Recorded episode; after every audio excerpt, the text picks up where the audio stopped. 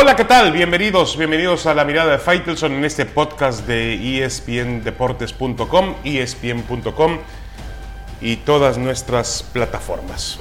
Bueno, el asunto tiene que ver con el futbolista mexicano y en este caso JJ Macías, un delantero de las Chivas Rayadas del Guadalajara, que estaba etiquetado para ir al fútbol europeo y todo parecía eh, ir eh, viento en popa el futbolista mostraba jornada a jornada avances, había tenido un par de temporadas, fue prestado al León y había tenido un par de temporadas muy, muy buenas entre los mejores delanteros de la liga. Pues resulta que ha venido a Chivas, ha regresado a Chivas y ha regresado a una baja de juego en su carrera. Es decir, ya no es el Macías que se asomaba en el León. Esto nos lleva primero a pensar que tiene demasiada presión en Chivas y que eso finalmente le evita eh, rendir como tiene que rendir, porque facultades tiene el chico sin duda.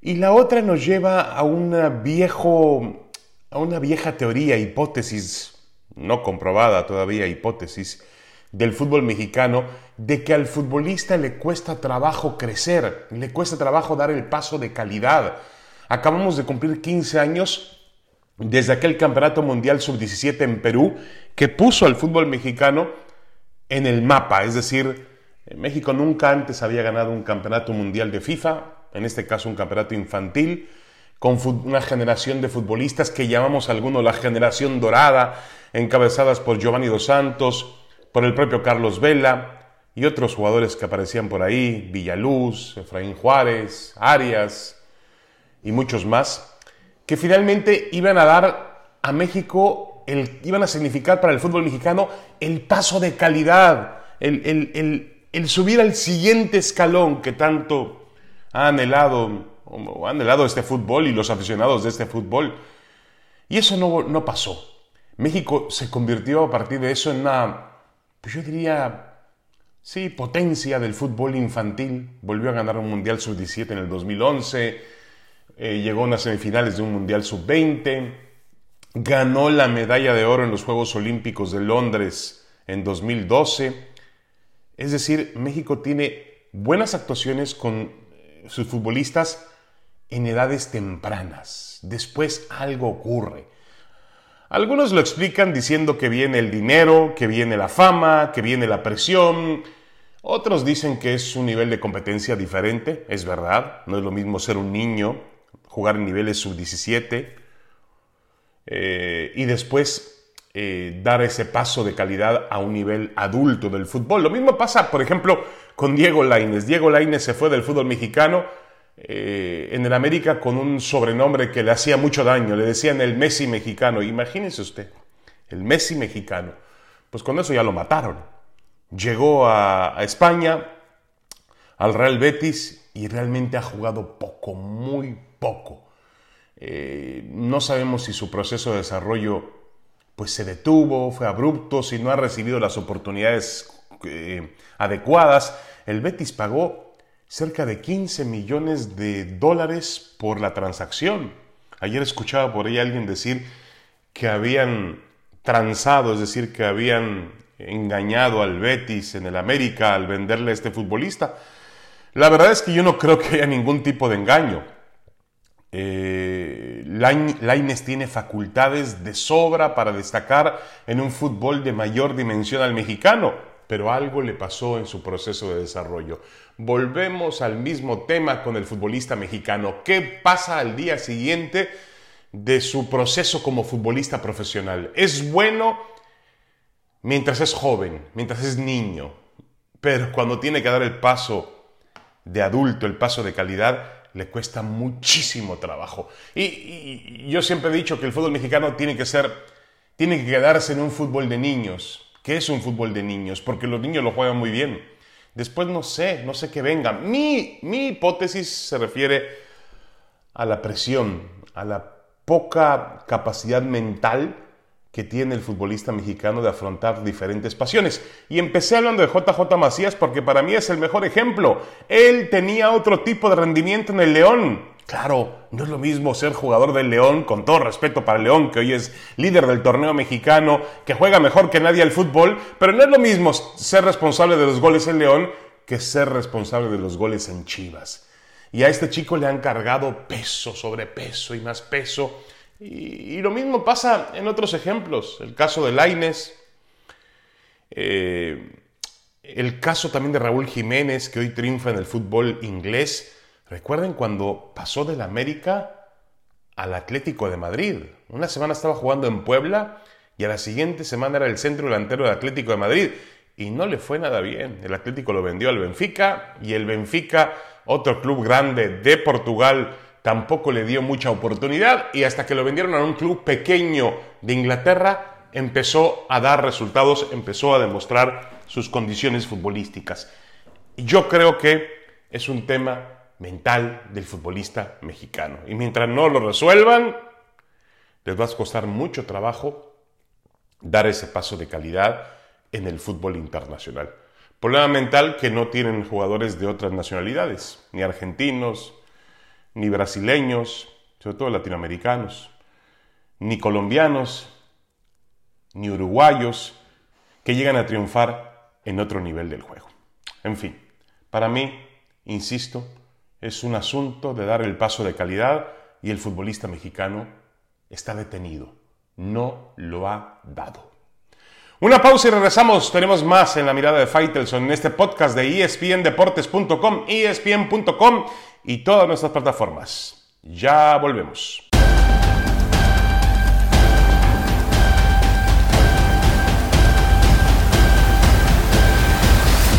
Regresamos con la mirada de Faitelson en este podcast de espndeportes.com y espn.com. Bueno, el, tema de los fichajes del verano, que es una, parte de la temporada muy esperado por el aficionado, sobre todo en el fútbol, eh, y que además se mide bajo las transacciones que se realizan en el fútbol europeo, pues resultó muy particular y muy apegado a la época en la cual vivimos, una época de incertidumbre social, de incertidumbre eh, general y también de incertidumbre económico, económica en la mayor parte de las industrias. El fútbol no está ajeno a ello.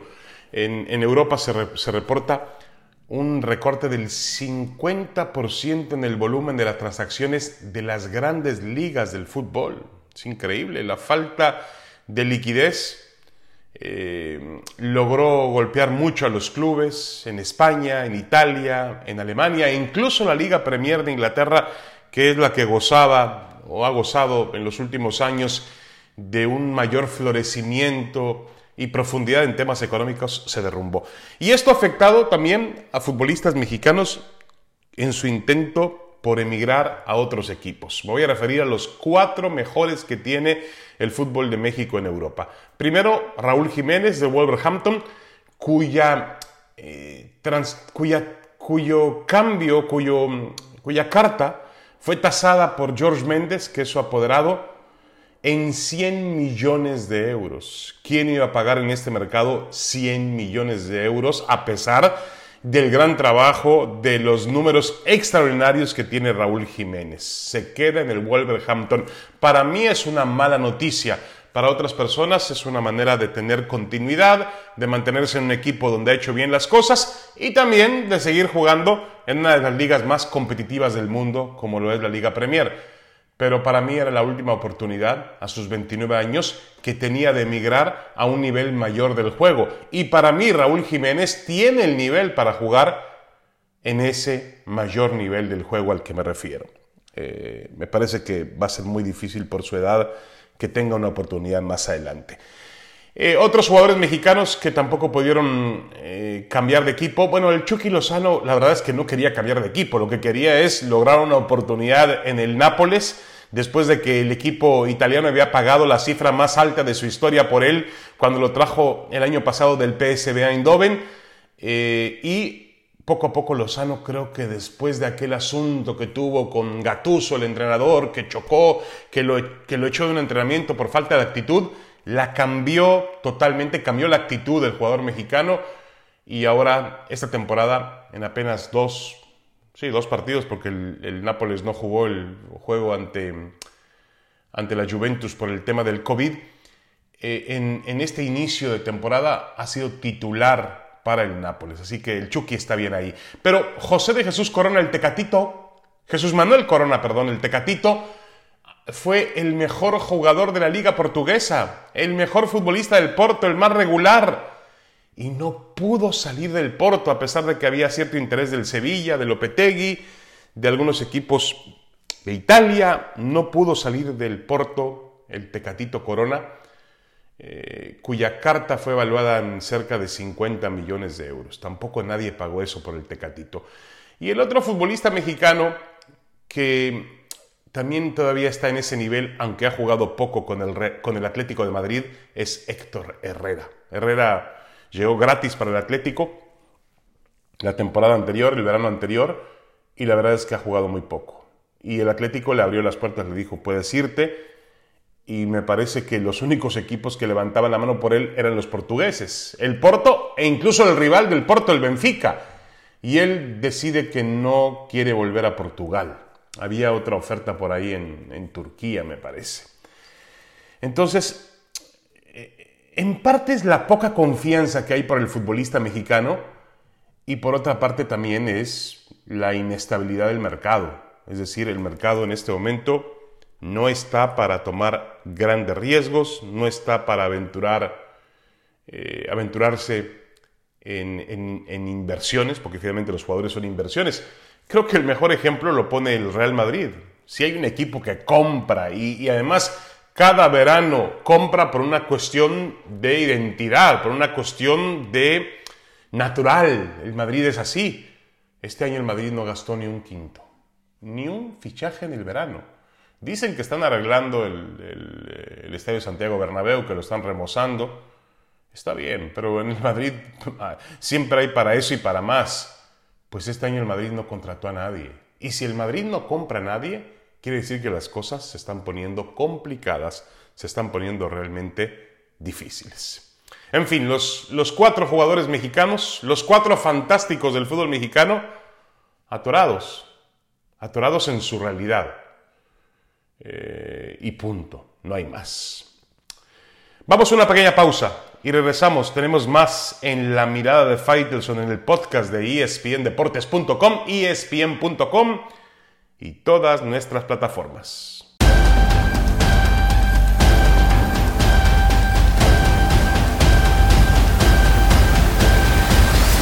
Regresamos a la mirada de Faitelson en espndeportes.com, espn.com y todas las plataformas del líder mundial en deportes. Es inminente el regreso paulatino, progresivo de los aficionados a las tribunas de los estadios.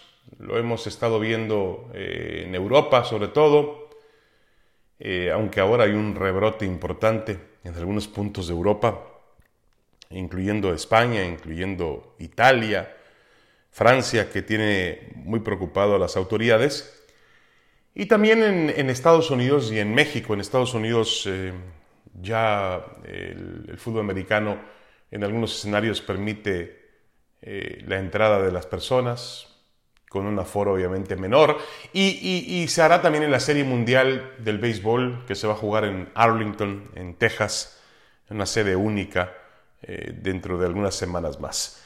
Pero el tema en México parece mucho más complicado.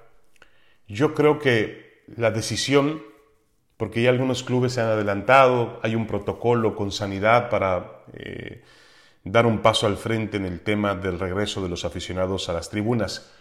Yo creo que va a depender finalmente de las autoridades y no futbolísticas, tiene que depender de las autoridades de salud, de verdaderos expertos en la materia. Al fútbol está claro que le urgen que regresen los aficionados. Sí, porque significan dinero pero esto no puede estar en manos de quien ve por los negocios, tiene que estar en manos de gente experta que vea por la salud del aficionado y la salud de nuestra sociedad. Y si no es tiempo de volver, pues no es tiempo de volver. Y yo creo que lo que va a ocurrir finalmente es que será por entidad. Ya cada entidad tiene un, em, universo y un grado diferente en cuanto a los temas de contagio eh, y obviamente a partir de ahí se podrán tomar decisiones. Yo no lo veo ni cercano ni en la Ciudad de México, ni en el Estado de México, ni en Guadalajara, ni en Monterrey, ni en Tijuana, pero quizás sí sea más próximo pensar que el fútbol o los aficionados puedan volver en Pachuca eh, y en algunas otras sedes. Son muy pocas, ¿eh? realmente muy pocas, porque el tema en México sigue siendo un tema realmente muy grave. Lo que sí está claro es que llegará el momento en que tendremos que tomar riesgos, obviamente, la vida, ¿no? Es decir, no podemos quedarnos en la cueva encerrados por, por, demasiados años. Entiendo que se ha hecho un gran esfuerzo para tratar de mantenerse en casa, eh, tratar de bajar el nivel de los contagios y eso ha sido muy positivo, eh, a medida de que se pueda hacer, por supuesto, por, temas económicos, cada país es diferente. Pero en el fútbol, en el deporte, eh, hay que hacerlo. Tarde que temprano hay que hacerlo.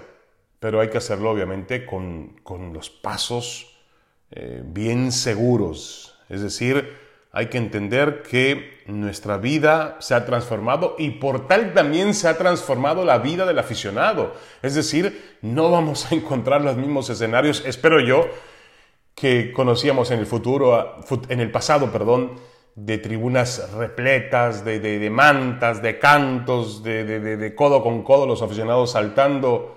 Eso ya se acabó. Eso quedó en la, en la historia por algún tiempo, supongo yo. Espero que algún día podamos volver a una normalidad realmente normal.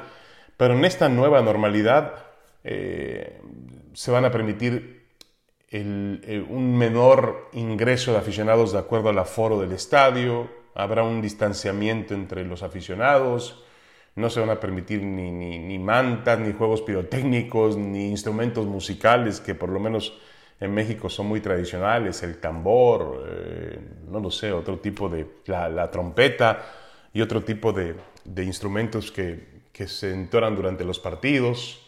Eh, no, van a cambiar mucho las cosas. No va a ser el fútbol que conocíamos antes. Nunca más. También la tribuna va a cambiar. Así como ha cambiado el juego, mucha gente dice, no, el juego sigue siendo el mismo porque los jugadores siguen siendo profesionales. Mentira.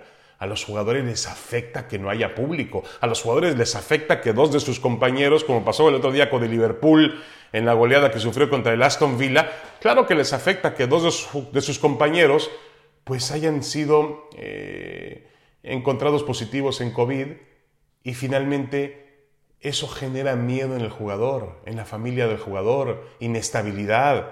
Claro que toda esa situación nos ha afectado a todos y afecta también al deporte directa e indirectamente. Eso está claro. No serán más las tribunas que conocíamos y no será más el deporte que conocíamos. No me digan que las finales del NBA son los mismos, son iguales sin público o el béisbol jugado en estadios vacíos o el fútbol americano, que tiene que de pronto que, aplazar un partido y, jugarlo el lunes sin su quarterback titular, eh, como en el caso de Cam Newton y los Patriotas de Nueva Inglaterra. Es un mundo diferente al que tenemos que estar acostumbrarnos y punto. Y acoplarnos de la mejor manera posible.